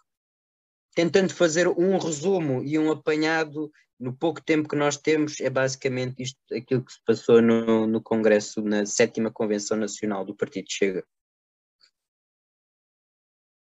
E portanto, mais uma vez, tudo o que toca a Congresso de Direita, o Vasco traz-nos as informações todas de fio a pavio, quase que foram as vírgulas foram colocadas. Um, Carlota. Vasco, esclarece-me só uma coisa que eu não sei se foi eu que percebi mal ou se foste tu que sim, juntaste sim. os dois temas muito rápido. O cadastro étnico-racial é para identificar os problemas de subsídio à dependência em Portugal e a questão das cotas dos países Exatamente. islâmicos eu, eu, é outra história. Ok. Pronto. A, a, são, a, são... Questão, sim. A questão diz, dos diz. imigrantes prende só mesmo com a, com a questão dos muçulmanos, porque, segundo eles, a imigração europeia não causa tantos problemas do que a, do que a muçulmana, não é? Uhum. Pronto, era só, eu só, só quero mesmo mencionar esses dois pontos porque são aqueles que me chocam. Um, em relação ao, ao cadastro étnico-racial, toda a gente sabe quem, quem é qual é o grupo que ele se está a referir. Um, e o André Ventura conseguiu uma proeza que foi até, até as coisas acertadas que ele já alguma vez disse, conseguir contradizer e, e, e destruir completamente qual- qualquer coisa acertada que alguma vez possa vir a ter dito. Eu lembro-me quando ele apareceu, eh, ele dizer coisas, eh, e ele começou a ser muito falado por causa da questão do- dos ciganos, quando ele ainda estava em Louros, e eu lembro-me de, dizer coisas do género, não, mas as pessoas não podem estar acima da lei e quem não quer e só pertencerem a uma determinada etnia ou a um determinado grupo e quem não quer ver que há problemas com um grupo e não os quer resolver também não está a pensar no bem desse grupo, está a pô-los à parte, não quer resolver os problemas deles, ah, porque assim, não sou, ninguém aqui é hipócrita, a gente sabe, há, há problemas com a comunidade cigana, o próprio André Ventura na altura referia-se a, a aqueles problemas que são realmente graves e que nós devíamos realmente falar, ah, como os casamentos prematuros, ah, a questão de, de- do sexismo, Uh, que são questões que são culturais. E eu acho que é muito importante fazer a distinção do que é que é, o que é, que é cultura e o que é que é etnia, porque não há nada no ADN de ninguém que, que dite que a pessoa vai ser racista ou vai ser machista ou vai ser o que quer que seja. Agora, se nós temos comunidades em, em que nós conseguimos identificar que existem certos problemas que são culturais e que impedem quem nasce nessas comunidades de fazer a sua vida como bem entender, esses problemas têm que ser te- têm, têm que ser olhados com atenção e, e têm que ser resolvidos. Agora, qual é que é a forma de não fazer isso? Cadastro étnico-racial, chapa 3, estas pessoas são problemáticas, temos aqui um grupo de pessoas que não é igual aos outros e porque estas pessoas são diferentes estão numa categoria diferente ou eu não eu confesso que não percebi onde é que ele quer chegar com isto mas parece-me gravíssimo mas felizmente como o Vasco disse a mim parece-me que é inconstitucional não tenho a certeza ah, mas eu penso que a lei não permite fazer nada nada que se pareça com isto ah, e eu espero que assim seja e, e devido que como já falámos aqui, eu, eu, eu- eu acho que o Chega tem um teto de crescimento e esperemos que esteja próximo de atingir esse teto. Ó Cláudio, eu queria ser rapidíssimo, prometo que já não falo mais até ao final deste, deste episódio. prometido, só está dizer uma gravado. coisa. Diz? Olha que está prometido, está gravado. Ok. É, é só para dizer que o maior inimigo de André Ventura, para mim, não são os partidos nem à esquerda nem à direita, mas é mesmo a própria lei que não o deixou eh, ser mais longe, ir mais longe naquilo que ele faz. E depois uma outra coisa que é esta questão que a Carlota apontou de ele vir para a frente e para trás as contradições é interessante no sentido em que ele se justifica, no fundo, em que fazer este programa mais eh, não tão extremista, embora continuem lá subjacentes a alguns aspectos extremistas, que ele disse que era agregar um partido com militantes muito diversos, como os católicos e os comunistas no, no sul do país e pessoas da grande massa suburbana. Era só para dar esta nota. Obrigado, Vasco. E Manuel? Bom, eh, vou-me tornar repetitivo, não é? O que é que uma pessoa diz depois disto tudo? Vou dizer o que penso e é muito breve. Já estou cansado de falar do André Ventura e do Chega e de todas as suas diatribes, mas vou fazê-lo porque o meu contrato assim o obriga, portanto, eu sou uma pessoa cumpridora. E hum, para dizer uma coisa surpreendente que nenhum de vocês está à espera, que é não concordo com nada disto. Pronto, agora que já dei esta novidade, ficaram todos de queixo caído, conforme podem ver. Hum, quero dizer que pessoas que nascem a solo nacional não serem portuguesas é inconstitucional. Hum, e hum, aquela questão étnico-racial eh, é inconstitucional, até porque queriam colocar isso nos censos, nos censos e não foi possível.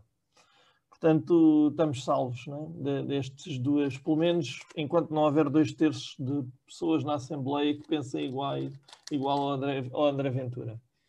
Um, e esta já tinha falado também, para pegar ali numa coisa que o Vasco disse, já tinha falado aqui há, muitos, há uns programas atrás sobre esta, esta voracidade com que o André co- consome todos os argumentos de um lado e do outro da bancada, eh, porque eh, e deu-me vontade de rir quando eh, para justificar alguns dos pontos mais, mais como é que é?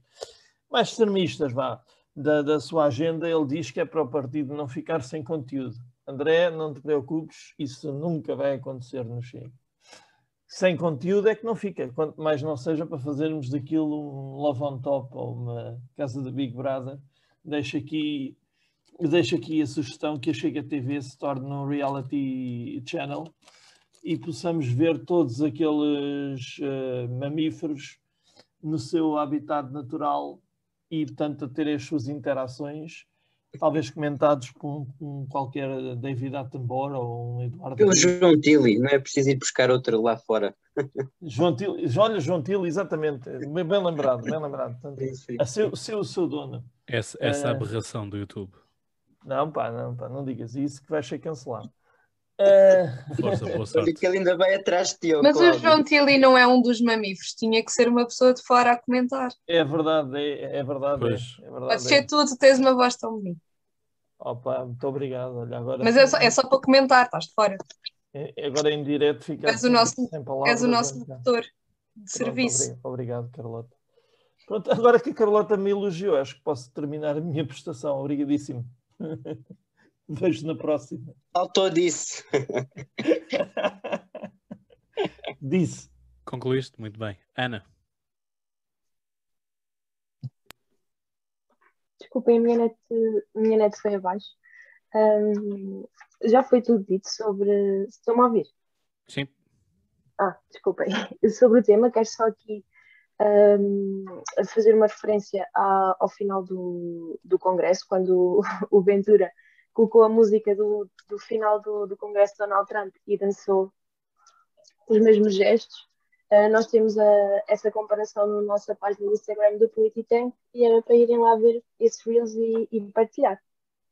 Obrigada. Vão ver o Bem, Reels, malta. Vão ver o Reels. Like, like, like, like. Vamos embora, vamos embora. Para, para trabalhar o SEO, não é? Para trabalhar o SEO. Se trabalhar o SEO. O SEO é vida. Ah, MCM. Não, não, não é o YMCA. Estamos a falar agora do SEO. São coisas totalmente diferentes, mas pronto. Mas podemos fazer aí o coisa. YMCA. É assim, é assim já. É eu. Pronto, é essa música que está a tocar de, de fundo e portanto não convém ouvirmos muito mais, porque senão o YouTube ainda diz que estamos aqui ahm, e portanto dar-nos aqui strike de direitos de autor. Atenção, cuidado, cuidado. Portanto, ainda vêm os Village People ahm, atrás de nós. Portanto, olha, quem sabe. E portanto, assim, chegamos, os Village People que já mudaram várias vezes o seu, o seu elenco, não é? Portanto, quis dizer alguma coisa, Manuel? Sim, sim, sim, queria. Diz. Sim, senhor. Isto, grande leitura corporal do nosso grande líder, sim, senhor. Tem que se dizer, tem que se dizer. Então, quero dizer só que fui investigar e quem veio primeiro foi o ovo, porque as galinhas descendem dos dinossauros, tá bom? Fica a informação inútil da semana. Zero inútil, isso é super útil. Obrigada. Quando- nunca se sabe quando é que há um jogo trivial pursuit. E essas coisas podem ser úteis. Nunca se sabe. É isso, é isso. Malta, eu estou aqui para ajudar, malta. Muito bem. Pronto, eu em relação à questão do, do Chega não, não me quero alongar, portanto não, não merece grande, grande comentário da, da minha parte. Acho que é mais do mesmo, acho que é um partido que ainda está a tentar perceber onde é que se há de encaixar, onde é que... É um pouco aquilo que o, que o estava a dizer. Vai, vai ao, percorre ali as bancadas parlamentares e é do estilo...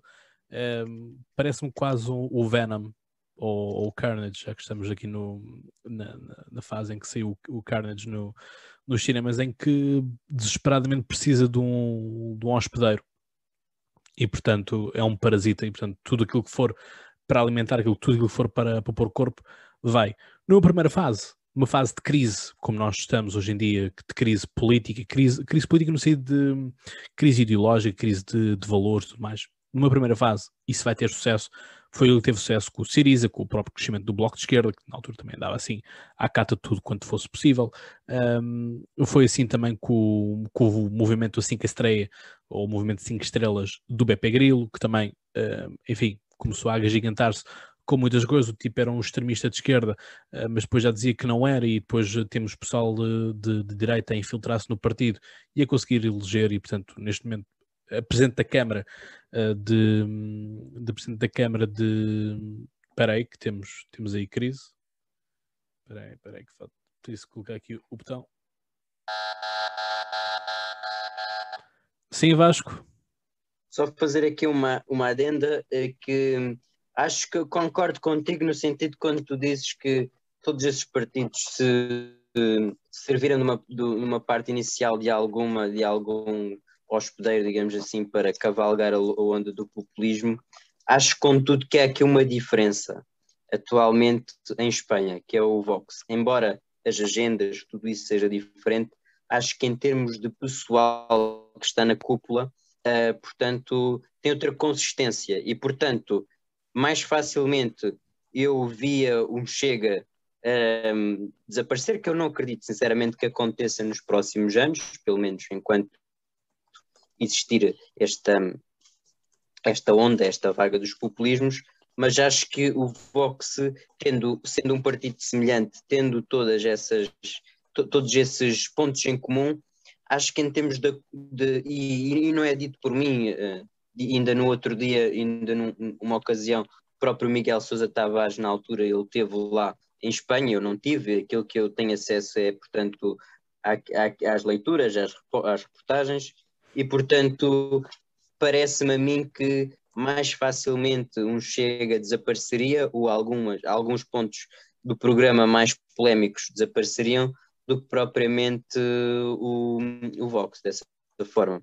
E, portanto, subscrevendo ainda as palavras do Olivier Bonamici ontem no, no Rui Unas, uh, ele admirava-se como em Portugal ainda não existia um partido de, de extrema-direita, portanto, um, ou de direita radical, quer, quer, quer nós, uh, porque já existia, já existiam alguma, não é, portanto, alguma conf, pequena conflitualidade em alguns sítios com comunidades imigrantes ou ciganas, e portanto, eu estou a dizer conflitos, não é, mas por exemplo, uh, nomeadamente quando, quando as câmaras municipais, quando os ciganos deixam de estar nas periferias e vão mais para os centros da cidade, não da, não da parte da Câmara em si, mas dos, dos habitantes, quanto mais não seja aquele olhar mais, mais desconfiado em si, e portanto, um, relativamente a todas estas situações, mesmo na questão dos imigrantes e tudo, em Espanha, com, com os muçulmanos e tudo mais, é muito mais visível do que propriamente alguma vez cá em Portugal.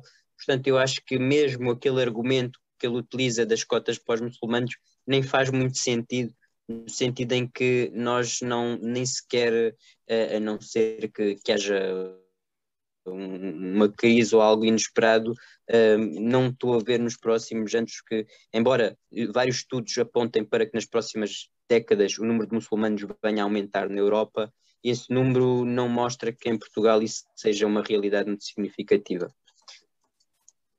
Pronto, eu não sei se sabes, eh, Vasco, mas há pouco tu disseste que ias só falar uma coisa rapidamente e depois te calavas.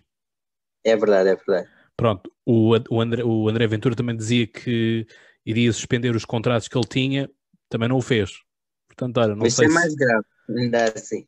Pois, portanto, olha, não sei se escondido aí não está o teu cartão de militante do Chega. Não sei, nunca saberemos, também não, Não, importa. não, Também não, não. importa porque nós aqui no Politank uh, abarcamos todos e, portanto, isto é um espaço de pensamento e, portanto, para quem dizia que nós discutíamos pouco, eu acho que neste episódio discutimos bastante. Não foi o episódio que usamos mais o, o botão de crise. Devemos dizer que atropelámos o próprio botão de crise. Portanto, botão de crise, não, não, chores, não chores. Ahm, mas é isto. Portanto, com isto, chegamos ao final de mais um episódio. Quero agradecer, obviamente, a todos aqueles que estiveram aqui presentes e, portanto, aqueles que também estiveram a ouvir. Obrigado uma vez mais. E, portanto, assim me despeço com aquilo que é o ritual, que é pensem muito e boas crises. Um abraço.